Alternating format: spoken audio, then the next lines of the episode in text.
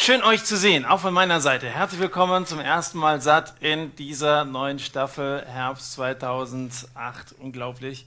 Das halbe Jahr ging schnell vorbei. Nachteil ist, es wird Winter. Vorteil ist, wir sehen uns jetzt öfter. Und ich freue mich schon sehr darauf. Viele definieren einen Christen und es sind ja viele von euch Christen oder zumindest irgendwie christlich und die Band hier vorne hat christliche Lieder gesungen, alles hat hier so einen christlichen Anstrich. Viele definieren einen Christen danach, was er nicht tut. Ein Christ raucht nicht, ein Christ trinkt nicht, ein Christ geht nicht in die Disco, ein Christ tanzt nicht, ein Christ spielt keine Karten und er hat schon gar nicht Umgang mit irgendwelchen Leuten, die solche Dinge tun. Wir hatten früher einen Hund, eine Promenadenmischung. Sein Name war Pfeffer. Fragt mich nicht, warum der so hieß. Er hieß so, okay? Und wenn ich es recht bedenke, dann rauchte Pfeffer nicht. Und er ging nicht in die Disco und er spielte keine Karten, der trank keinen Alkohol, der tanzte nicht. Und wir ließen es auch nicht zu, dass der sich mit irgendwelchen anderen Hunden rumgetrieben hat, die solche Dinge gemacht hätten. Logischerweise müsste Pfeffer ein besserer Christ gewesen sein als ich und vielleicht manche unter euch. Wenn wir Christ so definieren und sagen, der tut möglichst wenig, also von diesen aufgezählten Dingen jedenfalls nichts, dann wäre so ein Hund ein echt guter Christ. Und dann müssten eigentlich die besten Christen in der Welt die sein, die nichts tun. Der Text, mit dem wir uns heute Abend beschäftigen, der wird zeigen, dass ein Christ nicht dadurch ausgezeichnet ist, dass ein Christ nichts tut.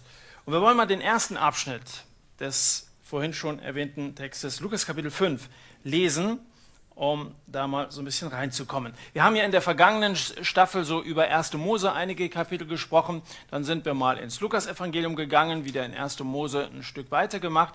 Wir machen jetzt genau da weiter, wo wir in der letzten Staffel im Lukas-Evangelium aufgehört haben. Wir waren halt gekommen bis 5, Vers 32, jetzt also Lukas 5, Vers 33. Sie aber, das waren solche sehr frommen Gesetzeslehrer der damaligen Zeit, sie aber sprachen zu ihm, die Jünger des Johannes, Johannes des Täufers, die fasten oft und sie verrichten ihre Gebete, ebenso die der Pharisäer, die deinen aber essen und trinken. Jesus sprach aber zu ihnen, könnt ihr etwa die Hochzeitsgäste fasten lassen, während der Bräutigam bei ihnen ist? Es werden aber Tage kommen, und dann, wenn der Bräutigam von ihnen weggenommen sein wird, in jenen Tagen werden sie fasten. Er sagte aber auch ein Gleichnis zu ihnen. Niemand schneidet einen Flicken von einem neuen Gewand und setzt ihn auf ein altes Gewand, sonst wird er sowohl das neue zerschneiden, wie auch der Flicken von dem neuen zu dem alten nicht passen wird. Und niemand füllt neuen Wein in alte Schläuche, sonst wird der neue Wein die Schläuche zerreißen und der selbst wird verschüttet werden und die Schläuche werden verderben, sondern neuen Wein füllt man in neue Schläuche. Und niemand will, wenn er alten getrunken hat, neuen, denn er spricht, der alte ist milde. Kann gut sein, es geht dir jetzt so wie Thomas am Anfang, du verstehst nichts. Du sagst, das mit dem Wein gefällt mir gut, aber ansonsten keine Ahnung. Deswegen wollen wir also versuchen, ein bisschen Licht ins Dunkel zu bringen. Diejenigen, die das Feuer in der Geschichte eröffnen, sind einmal mehr diese Pharisäer, also Leute, die stets mehr Rotstifte bei sich trugen, als ein einzelner Mensch tragen kann. Das waren Leute, die strenge Regeln aufgestellt haben, Regeln, an denen sie allerdings andere lieber gemessen haben als sich selber. Und zu den Regeln gehörten, dass etwa Jesus gefälligst keine Sünden vergeben sollte. Vers 21, also vielleicht erinnert ihr euch noch an vergangenen Winter. Oder dass Levi zu seiner Party gefälligst keine Sünder einladen sollte. Vers 30 des gleichen Kapitels. Also die hatten an allem und an jedem etwas auszusetzen, bei den Aussätzigen, dass sie gefälligst gesund sein sollten, dass sie selber unter Paragraphenkrampf litten, das merkten die gar nicht. Die Gebote Gottes waren ihnen nicht gut genug. Gott hat ja durchaus im Alten Testament, was anderes hatten sie damals nicht als Bibel, im Alten Testament gewisse Gebote aufgestellt, aber das war nicht genug. Deswegen haben sie hunderte andere selbst dazu erfunden. Zu jener Zeit zum Beispiel war es in Ordnung, wenn jemand am Sabbat auf einen Felsen oder auf Stein spuckte. Man durfte aber nicht in den Dreck spucken, weil daraus wäre Ton geworden. Ton herstellen ist Arbeit und Arbeit war am Sabbat verboten. Das waren die Zusatzregeln der Pharisäer. Und diese Pharisäer sind Jesus ständig auf den Fersen, auf Schritt und Tritt, spürt Jesus deren bleiernen Geheimdienstlerblick im Nacken und dann kommt es zum ersten Frontalangriff Jesus direkt gegenüber. Bisher haben sich nämlich immer nur an die Jünger herangetraut. Jetzt aber stehen sie vor Jesus und ihr Vorwurf ist, ihr esst zu viel und betet zu wenig. Matthäus bedient die Tasten. Da steht ein Licherkasten. Das tut uns schwer belasten. Ihr solltet lieber fasten. Solche Leute die Jesus verurteilen, die das, was hier in der Bibel steht, nicht ernst nehmen wollen, solche Leute gibt es bis heute. Die damals, die verurteilten Jesus, die hielten sich besser, selber für besser als Gott, die wollten Gott mit ihrem Gesetz richten. Das ist, das ist etwas, was es bis heute gibt. Leute, die Gott vorschreiben wollen, was in der Bibel zu stehen hat und was nicht drin zu stehen hat. Die, die, die, die beurteilen, die urteilen und legen fest, was im 21. Jahrhundert noch annehmbar ist und was nicht. Also das war nun die Situation. Warum fastet ihr nicht? Und Jesus stellt die Frage, warum sollten wir fasten? Denn nun überlegt mal, dieses Fasten damals war ein Ausdruck der Sehnsucht nach dem Messias. Jeder Jude wusste, es würde der große Erlöser kommen. Und deswegen beteten sie und fasteten und sie warteten auf den. Aber jetzt ist ja alles da. Der Messias ist ja gekommen. Er stand ja leibhaftig vor ihnen. Jesus ist es und Erlösung ist möglich, warum sollen die fasten? Könnt ihr etwa die Hochzeitsgäste fasten lassen, während der Bräutigam bei ihnen ist? Zwei hier aus unseren Reihen fragten mich vor anderthalb Wochen, ob ich bei ihrer Hochzeitsfeier die Traupredigt halten würde. Ich will jetzt mal nicht verraten, wer, aber angenommen, Immanuel würde nächstes Jahr eine Hochzeit ausrichten. Okay. Viele Gäste kommen. Und nach dem Traugottesdienst eröffnet er den ganzen Verwandten und Bekannten und Freunden, Sarah und ich, wir hatten eine glänzende Idee. Wir fasten heute zusammen mit euch. Wow, das hat man wirklich noch nie gehabt. Du freust dich auf ein Fest, der Bräutigam sagt fast. Wir fasten. Ja, klasse. Dieser ausgefallene Vorschlag wäre gleichbedeutend damit, dass das Fest ausfallen würde. Das ist doch keine Hochzeit. Das ist ja doch das Allerwichtigste, oder nicht? Also eine Hochzeit ohne Essen ist wie Hunde ohne Futter, wie Schrauben ohne Mutter, wie Fische ohne Kutter oder wie Martin ohne Luther. Da fehlt doch was. Das geht so nicht. Gar nicht. Und gerade in Israel damals wurde tagelang gefeiert. Und es galt als eine Ehrensache, die Gäste mit dem Besten zu verwöhnen, was Küche und Keller zu bieten hatte. Das war ein Riesenfest, eine tagelange Riesenfete, die da abgehalten wurde. Und Jesus gebraucht das Bild eines Festmahles des Öfteren, um zu erklären, wie sehr sich Gott über jeden und jede freut, die den Weg zu ihm finden. Denk mal an das Gleichnis vom verlorenen Sohn. Ein Riesenfest wurde gefeiert am Ende. Denk mal an das verlorene Schaf oder die verlorene Münze. Da wurde jeweils ein riesiges Fest gefeiert, weil Gott sich freut, dass Menschen, die erkannt haben, dass sie so wie sie sind, sündig sind, zu Gott kommen können und wieder mit ihm versöhnt werden können. Und wir als Menschen, wir verderben mit unseren Regeln Gott die Freude. Gott freut sich, möchte sich mit uns freuen. Und die Miesepeter, das sind wir, das ist nicht Gott. Jesus meint natürlich nicht, wenn er immer von solchen Festen spricht, und er war auch oft bei irgendwelchen Festen und Partys mit dabei. Also direkt vorher steht ja diese Geschichte von dieser Party, die Levi ausgerichtet hat. Er will aber nicht damit sagen, dass das ganze Leben ein Fest ist. Das war so immer nur spaßsam. Der gibt also nicht der Spaßgesellschaft von heute irgendeinen Anlass. Man hat ja heute das Gefühl, je schlimmer die Probleme sind, desto größer das Bedürfnis, das zu verdrängen. Spaß über alles. Also man muss möglichst viel lachen, dann geht es einem irgendwie ein bisschen besser in dieser schwierigen Zeit, in der wir leben. Aber weißt du, Spaß und Freude ist ein großer Unterschied. Gott möchte, dass wir uns freuen, aber nicht nur irgendwie so oberflächlich Spaß haben. Spaß und Freude ist ein Unterschied, oder nicht? Fun und Joy ist ein Unterschied, oder nicht? Echte Freude muss nicht unbedingt zum Lachen sein. Du hast vielleicht was Negatives erlebt, aber du hast trotzdem derart tiefen Frieden, eine solche tief sitzende Freude in dir, dass das auch durch irgendwelche Ereignisse nicht so ohne weiteres zu erschüttern ist. Und Jesus spricht hier von Tagen, dann werden sie fasten. Es wird schon dahin kommen, sagt Jesus, dass sie fasten werden und sie werden auch Gründe dafür haben.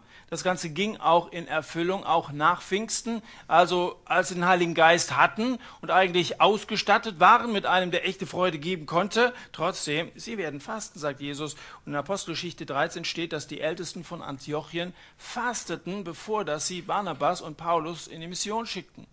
Und von Paulus selber heißt es in 2. Korinther 11, dass er viel fastete. Also die haben damals durchaus, nachdem Jesus wieder im Himmel war, gefastet. Und deswegen möchte ich mal generell etwas zum Thema Fasten sagen. Es hat ja offensichtlich auch was mit uns zu tun. Sie werden fasten, sagt Jesus. Also, es ist in unserer Praxis nicht unbedingt üblich, dass wir fasten. Wir beten ja. Aber wer von euch hat denn mal so einen ganzen Tag aus geistlichen Gründen, nicht jetzt irgendeine so Brigitte-Diät oder so, ja, aus geistlichen Gründen mal gefastet. Wer hat das mal gemacht von euch? Eine Hand sehe ich. Zwei. Ah, super. Aber das ist zu wenig. Deswegen müssen wir darüber reden. Erstmal zwei Dinge, was Fasten nicht ist. Fasten bewirkt nicht, dass Gott dich endlich erhört. Dass du irgendwie versuchst, damit Gott unter Druck zu setzen. Paulus sagt einmal, die leibliche Übung ist zu wenigem Nütze. 1. Korinther Kapitel 4. Die leibliche Übung ist zu wenig Nütze. Manche beziehen das auf Sport und sagen, also Sport bringt nicht viel. Das ist hier überhaupt nicht gemeint, sondern gemeint ist, Askese. Damals hat man versucht, durch leibliche Übung, also sich selbst irgendwie zu knechten, Nahrung zu entziehen, Gott besser zu gefallen. Man quält sich selber, damit Gott sagt, oh, ich kann es nicht mehr länger mit ansehen, jetzt muss ich aber eingreifen. Das ist nicht der Sinn von Fasten.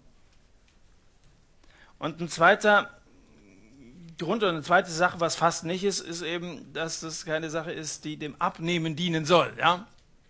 15 Kilo in einem Monat oder so könnte passieren, wenn du dir das oft genug vornimmst, einen Fastentag einzulegen, aber es kann auch gefährlich werden. Also das ist Fasten jeweils nicht. Sondern Fasten ist eine geistliche Angelegenheit. Fasten heißt, Fleisch und Geist voneinander zu unterscheiden. Wenn die Bibel von Fleisch redet, dann meint die da nicht einen Rinderbraten, sondern meint, dass wir als Menschen sehr diesseits orientiert sind, dass wir an uns selber denken, dass wir fleischlich, das heißt auch irgendwie auf Sünde orientiert getrimmt sind. Und auf der anderen Seite kann ein Mensch aber auch geistlich sein, das heißt, der fragt nach Gott und seinen Vorstellungen für unser Leben. Und Fasten heißt, dass man mal Fleisch und Geist voneinander unterscheidet. Mein Fleisch möchte essen, am liebsten Fleisch oder so. Ähm, aber mein Geist möchte sich Gott anvertrauen und möchte beten. Und es ist manchmal gut, dann auch auf Essen zu verzichten, um sich ganz darauf konzentrieren zu können. Wir haben vor Freizeiten manchmal solche Fastentage eingelegt, weil wir gesagt haben, wir wollen ganz besonders als Mitarbeiter für unsere Freizeitteilnehmer beten. Einfach mal einen Tag festgelegt, der 15. Juli, 14 Tage vor Beginn dieser Freizeit. Wir fasten als Mitarbeiter, jeder für sich, und betet für diese Freizeit. Das bedeutete, dass ich dann eben statt zum Mittag zu essen einen ausgedehnten Spaziergang gemacht habe und sehr viel Zeit zu beten hatte.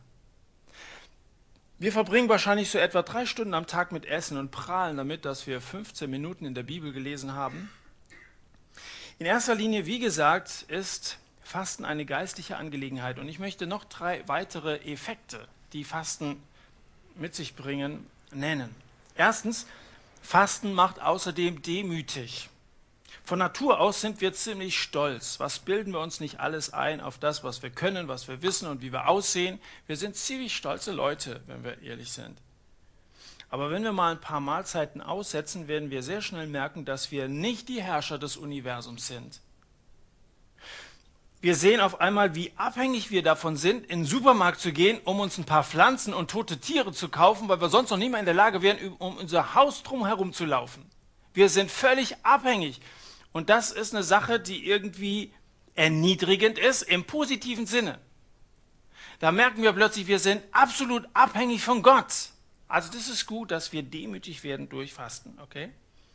Ein zweiter zusätzlicher Effekt ist, Fasten bringt die wahren Prioritäten hervor.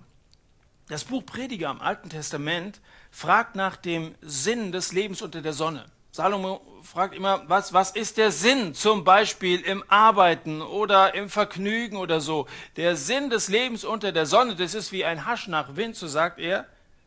Und es ist peinlich und frustrierend, dass wir tatsächlich rausgehen und 40 Stunden am Tag arbeiten. Ihr geht wahrscheinlich auch zur Schule zu großen Teil, aber irgendwann wird es dahin kommen. Einige von euch machen eine Ausbildung oder so. Du musst 40 Stunden am Tag arbeiten, zusätzlich noch 10 Überstunden und alles. Was habe ich gesagt? Ja, ich arbeite 40 Stunden am Tag. In der Woche natürlich. Und dann noch 10 Überstunden dazu. Und das alles machen wir um mit diesem verdienten Geld Essen in den Mund reinzuschaufeln.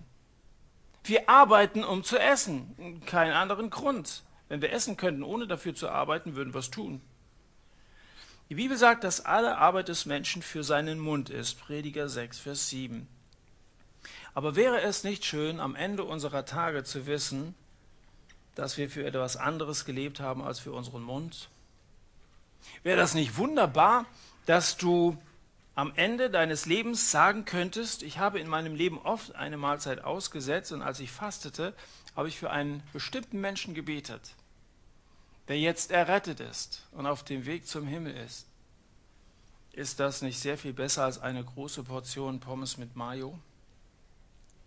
Und ein dritter Nebeneffekt, Fasten bedeutet Verzicht. Verzicht im Blick auf Sünde, wenn man die Lust und das Verlangen nach Essen besiegen kann. Und das ist eine sehr interessante Erfahrung. Schaffst du das? Wenn man die Lust nach Essen besiegen kann, dann kann man unser Verlangen nach allem besiegen. Wenn wir unserem Fleisch das nötige Essen entsagen können, dann können wir unserem Fleisch alles, was es will, entsagen. Das ist eine gute Erfahrung. Fasten bedeutet Verzicht. Verzicht aber auch im Blick auf materielle Dinge. Fasten kann dir auch einen Sinn für Menschen geben, die nicht alles das haben, was wir haben. Unmengen von Menschen in der dritten Welt gehen jeden Abend hungrig zu Bett. Betest du für die Armen in der Welt? Außerdem könntest du mal das, was du an einem Fastentag sparst, spenden. Auch eine Idee. Jesus sagt aber hier, Könnt ihr denn die Hochzeitsgäste fasten lassen?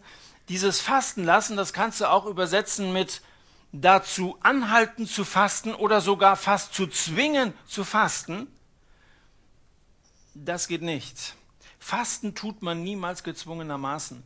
Also ich will euch gerade nicht irgendwie jetzt so ein zusätzliches Gesetz auflegen und sagen, ihr müsst neben dem, dass ihr in der Bibel lesen müsst und beten müsst, übrigens müsst ihr weder das eine noch das andere, jetzt müsst ihr auch noch fasten. Das ist das Schrecklichste, was ich euch vielleicht teilweise äh, aufbinden kann. Ja? Aber falls du denkst, eben kein fleischlicher Mensch zu sein, sondern geistlicher Mensch zu sein. Also wenn du jemand bist, der mit Jesus lebt und der Jesus liebt, dann will ich dir sagen, versuch's doch mal. Sag deinem Körper, dass du ihn morgen oder sonst irgendwann an einem Tag mal nicht füttern wirst. Du wirst dich nach Frühstück sehnen, wie du dich noch nie nach Frühstück gesehnt hast. Und mittags fühlst du dich so, als wenn du zweimal rückwärts durch die Wüste gekrochen wärst und der Kühlschrank wird anfangen mit dir zu reden. Es ist nicht schön zu fasten. Es gibt Bücher, die schreiben, wie gut Fasten tut. Das ist alles Quatsch. Das ist großer Unsinn. Unser Körper ist dazu geschaffen, dass er isst und trinkt.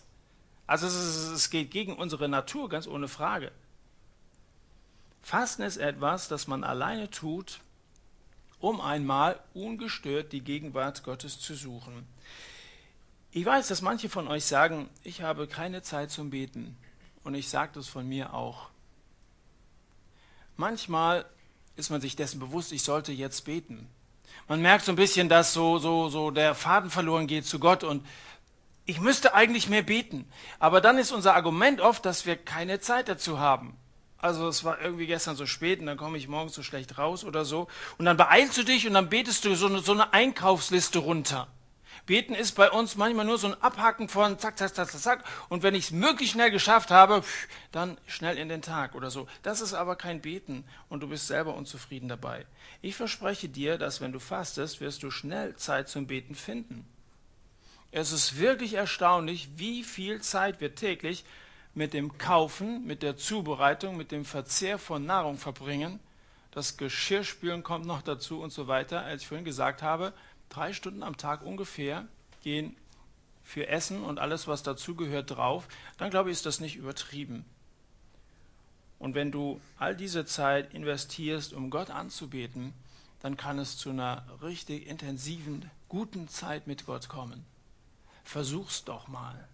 Willst du es in der nächsten Woche einfach mal versuchen?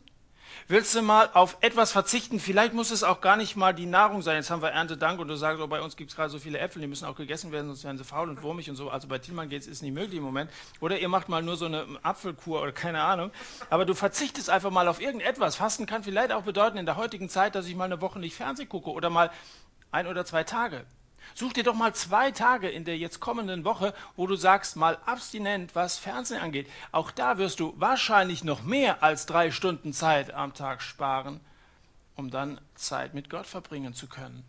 Und ich würde mich sehr dafür interessieren, wenn nächste Woche jemand kommt und sagt, also ich habe das mal aus, ausprobiert und ich habe so eine gute Zeit erlebt.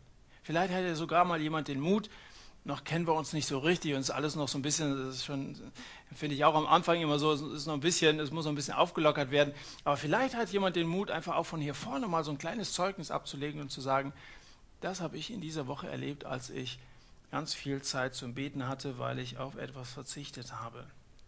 Also, Fasten ist eine private Herzensangelegenheit zwischen dem Fastenden und Gott. Wir sind hier im, im Satt und reden von Hungern, gell? haben Erntedankfest und reden vom Fasten. Deswegen zurück zu Lukas Kapitel 5. Jetzt gebraucht Jesus zwei Bilder, die etwas mit dieser besagten Hochzeitsfeier zu tun haben. Er redet von schönen Kleidern und er redet von gutem Wein. Beides hat etwas mit einer Hochzeitsfeier zu tun. Und hinter diesen beiden Bildern verbirgt sich der Appell, liebe Pharisäer, Ordnungen und Regeln, selbst eine ordentliche und geregelte Theologie machen den Glauben alleine nicht aus. Ihr habt so eure Fastenregeln, aber das heißt doch noch überhaupt nichts. Wenn du äußerlich fromm lebst, das hat überhaupt keine Bedeutung vor Gott. Man kann versuchen, frommes Leben zu führen, man kann verzichten, man kann sich Bibelwissen aneignen, man kann besonderen Einsatz für Gott zeigen, aber das muss nicht Glauben bedeuten. Überhaupt nicht. Bräuche füllen keine Bäuche und auch keine Herzen. Alle Arten von Gesetzen, die wir uns irgendwie selber so geistig auferlegen, sind Flicken, die aus einem neuen Kleid ausgeschnitten werden und auf ein altes aufgenäht werden. Wer will denn so rumlaufen? Stell dir mal vor, Mutti hat noch irgend so eine ganz alte Hose oder so, ja, kariert oder so, vom Papa. Bei dir ist es irgendwo Loch, gell? also bei Jeans gehört es dazu, aber irgendwas was Gutes, gell? Sonntagshose und dann schneidest du einfach und klebt den. Macht doch keiner. Früher im Krieg, da hat man das so gemacht. Wer Jesus ernst nimmt, das Leben soll nicht nur ein bisschen verändert werden, so ein bisschen, ein bisschen aufgemöbelt werden, sondern wer Jesus wirklich vertraut, der beginnt ein völlig neues Leben der bekommt ein funkelnagelneues Gewand. Gott will nicht nur ein bisschen was an dir ausbessern, sondern er will dich grundsätzlich erneuern. Du sollst eine neue Identität bekommen.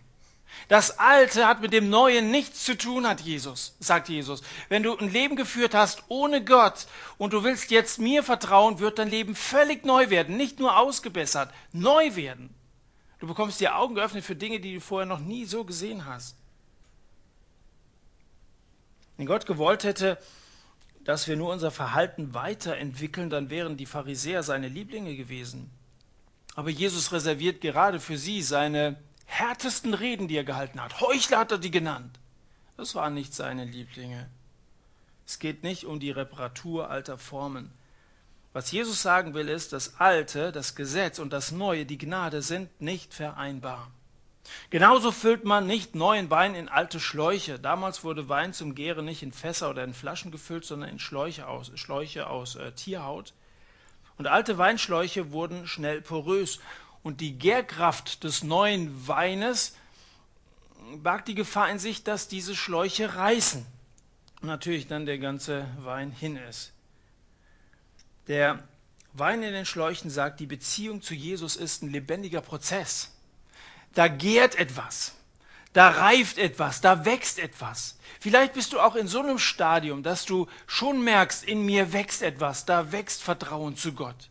Du hast mal angefangen mit Jesus und es entwickelt sich. Das ist tatsächlich ein lebendiger, dynamischer Prozess. Und du merkst, dass dieses neue Leben in dir in alte Formen nicht reinpasst.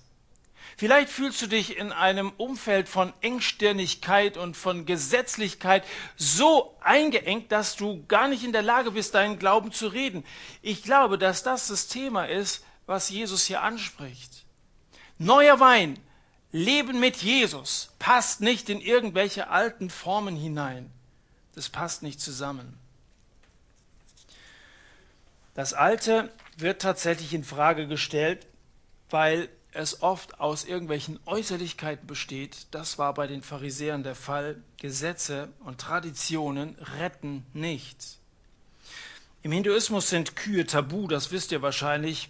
Selbst wenn in Indien noch so viele Menschen hungern, und die, Hunger ist ein riesiges Problem in Indien, diese Kühe dürfen nicht geschlachtet werden. Das sind heilige Kühe. Und es gibt in unseren christlichen Gemeinden viele solcher heiligen Kühe.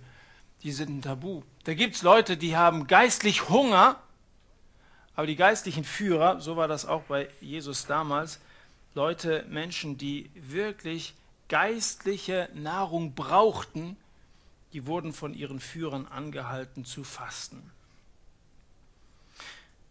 Am tiefsten werden die heiligen Kühe von den Ochsen verehrt.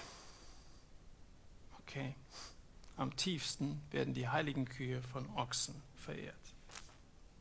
Nun lesen wir noch den zweiten Abschnitt in Kapitel 6, die Verse 1 bis 5 lese ich nur. Und es geschah am Sabbat, dass er, Jesus, durch die Saaten ging und seine Jünger die Ähren abpflückten und aßen, indem sie sie mit den Händen zerrieben. Da haben sie also so diese Weizenkörner aus der Höhle rausgedrückt. Einige der Pharisäer aber sprachen zu ihnen, warum tut ihr, was am Sabbat nicht erlaubt ist? Und Jesus antwortete und sprach zu ihnen, habt ihr auch dieses nicht gelesen, was David tat, als ihn und die, die bei ihm waren, hungerte? wie er in das Haus Gottes ging und die Schaubrote nahm und aß und auch denen gab, die bei ihm waren, die doch außer den Priestern alleine niemand essen darf. Und er sprach zu ihnen, der Sohn des Menschen ist Herr des Sabbats. Es war Sabbat, ein Tag, den Jesus und seine Jünger hätten genießen können, ein freier Tag. Die hätten schön Ausflug machen können, hätten sich gut unterhalten können der Zwangsfasterei überdrüssig beginnen diese proviantlosen Picknicker Ähren aus dem Kornfeld zu rupfen und im Mund zu malmen. Müsli pur ohne Milch und Honig. Und im Feld nebenan liegen wieder diese Spionagezecken von gestern. Und die haben erneut Anlass zur Kritik gefunden. Warum tut ihr, was am Sabbat nicht erlaubt ist? Die können einen mit ihren Fragen wirklich einen ganzen Sonntag verderben, oder? Warum tut ihr, was am Sabbat nicht erlaubt ist? Zugegeben, die Sabbatfrage ist ernster als die Fastenfrage, weil Fasten war freiwillig. Der Sabbat steht in den zehn Geboten. Du sollst den Sabbat heiligen. Das ist schon eine etwas ernstere Frage. Aber die Kernaussage in dem, was wir gerade gelesen haben, ist der letzte Satz, der Sohn des Menschen ist Herr des Sabbats. Jesus ist König.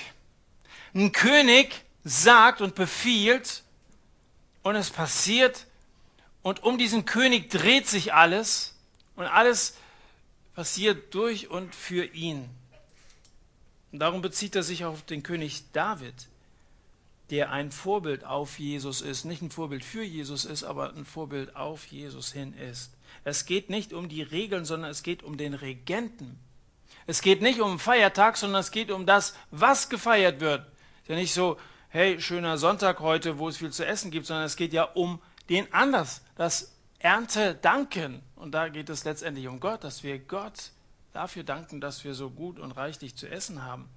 Es geht nicht um den Feiertag an sich. Ich bin der Herr des Sabbats. Die Zeit, in der ihr meintet, eure Annahme vor Gott verdienen zu müssen, euch an irgendwelche Gesetze zu halten, diese Zeit ist vorbei. Mit dem Gesetz erreicht man eben nicht das Leben, das Gott sich von uns wünscht. Es geht ihm um unser Herz. Den Pharisäern ging es um Handlungen. Denen ging es um Handlungen. Gott geht es um unser Herz. Diese selbstgerechten Pharisäer, die waren bereit, den Herrn Jesus Christus aufgrund von irgendwelchen an den Haaren herbeigezogenen Argumenten zu verurteilen und zu kreuzigen. Und im selben Augenblick weigerten die sich, das Haus von Pontius Pilatus zu betreten, weil sie meinten, sich zu verunreinigen. Und am nächsten Tag nicht am Passafest teilnehmen zu können. Merkt ihr, wie schizophren so eine Gesetzlichkeit sein kann? Da sind Leute rein äußerlich total fromm und im nächsten Moment stoßen sie ihrem Bruder einen Dolch in den Rücken. Sie haben Jesus zu Tode gebracht, ohne sich dabei zu verunreinigen. Der Geist des Pharisäertums, der ist heute immer noch unter uns. Das ist die Einstellung, dass ein guter Christ nicht trinkt und nicht raucht und nicht schmatzt und nicht mit Mädchen weggeht. Regeln über Regeln. Und manche wollen deswegen keine Christen werden, weil sie meinen, sie müssten dann immer nur diese Vorschriften einhalten. Darum geht es überhaupt nicht. Genau davon will Jesus uns befreien. Jesus sagt, ihr müsst nicht durch Religiosität erlöst werden, sondern ihr müsst von Religiosität erlöst werden. Ihr müsst das mal alles ablegen, damit ihr zu freien Menschen werden könnt. Johannes 9 berichtet davon, wie Jesus einen Blinden heilt, indem dass er auf die Erde spuckt und einen Brei dem Mann auf die Augen streicht. Und dann schickt er ihn an so einen Teich, um sich zu waschen. Der Herr brauchte diesen Erdteich garantiert nicht, den er, dem, dem, den er ihm da auf die Augen geschmiert hat. Der hat andere Menschen geheilt durch eine Berührung oder ein Wort. Man fragt sich, warum er das tat. Denkt nochmal an die Interpretation der Pharisäer, dass wenn man auf den Boden gespuckt hat, dass man dann den Sabbat entweihte. Der Blinde wurde an einem Sabbat geheilt. Meiner Meinung nach tat Jesus das, damit er das Gesetz der Pharisäer verletzte.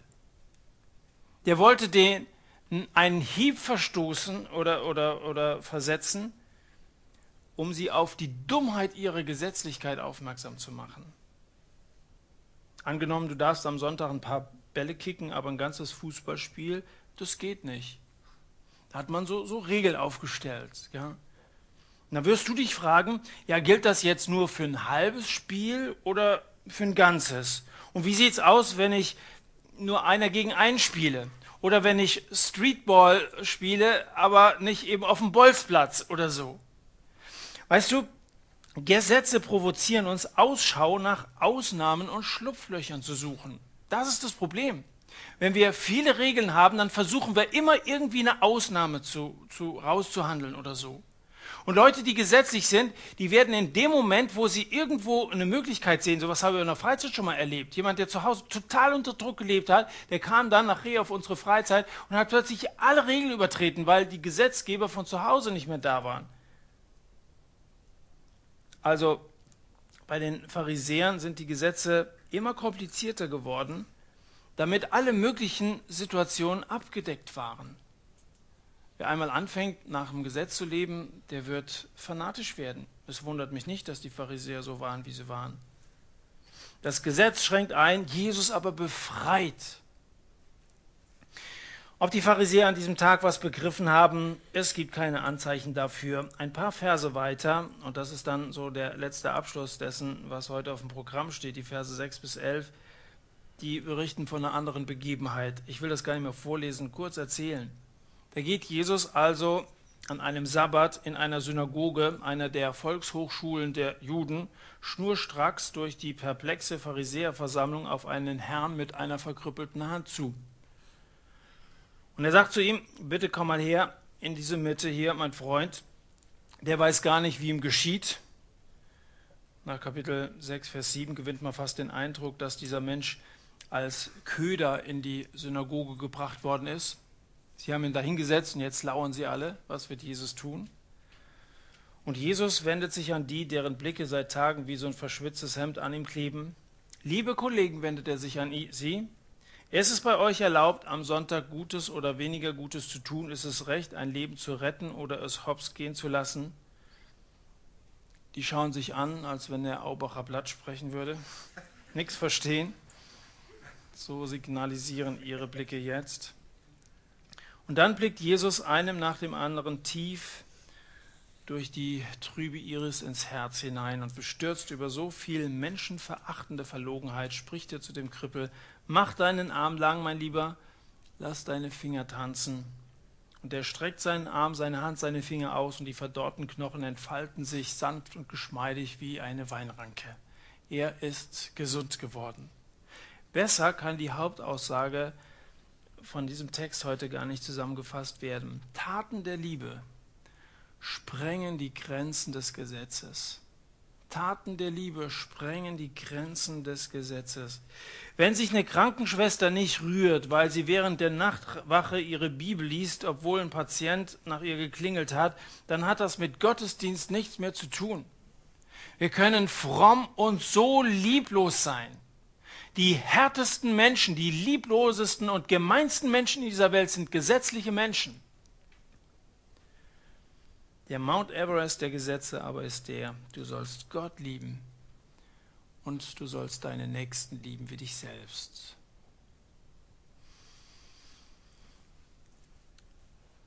Wollen wir so eine kurze Zeit der Stille haben, eine Zeit, wo du so für dich persönlich mal beten kannst. Ich weiß nicht, was dich heute Abend in diesem Text angesprochen hat. Vielleicht nimmst du dir vor Gott vor, du, ich möchte in dieser kommenden Woche mal eine Zeit mit dir verbringen, die viel intensiver ist, als ich das in der ganzen letzten Zeit erlebt habe. Ich möchte fasten, auf Nahrung verzichten, auf Fernseh verzichten, Computer verzichten oder irgend sowas. Versprich's ihm. Mach die Sache vor Gott fest, nimm dir das fest vor. Es ist nicht unbedingt damit verbunden, dass du nächste Woche hier stehen musst und was erzählen musst. Keine Angst, darum geht es ja gar nicht. Es geht darum, dass du persönlich deine Erfahrung mit Gott machst. Und wenn du merkst, dass diese Gesetzlichkeit sich so um dich irgendwie herumwirkt, dann frag Gott danach, was seine Vorstellung für ein, für ein Leben ist, das du vor ihm führen sollst. Und bitte ihn vielleicht um Vergebung, wenn du mehr nach dem Gesetz als nach der Gemeinschaft, nach Gott gefragt hast. Manche leben frommes Leben und richten sich nur nach Regeln und haben Gott völlig aus dem Auge verloren. Lass dich einfach neu ausrichten auf ihn. Eine Zeit der Stille, wo jeder für sich beten kann und ich schließe das dann mit einem Gebet ab.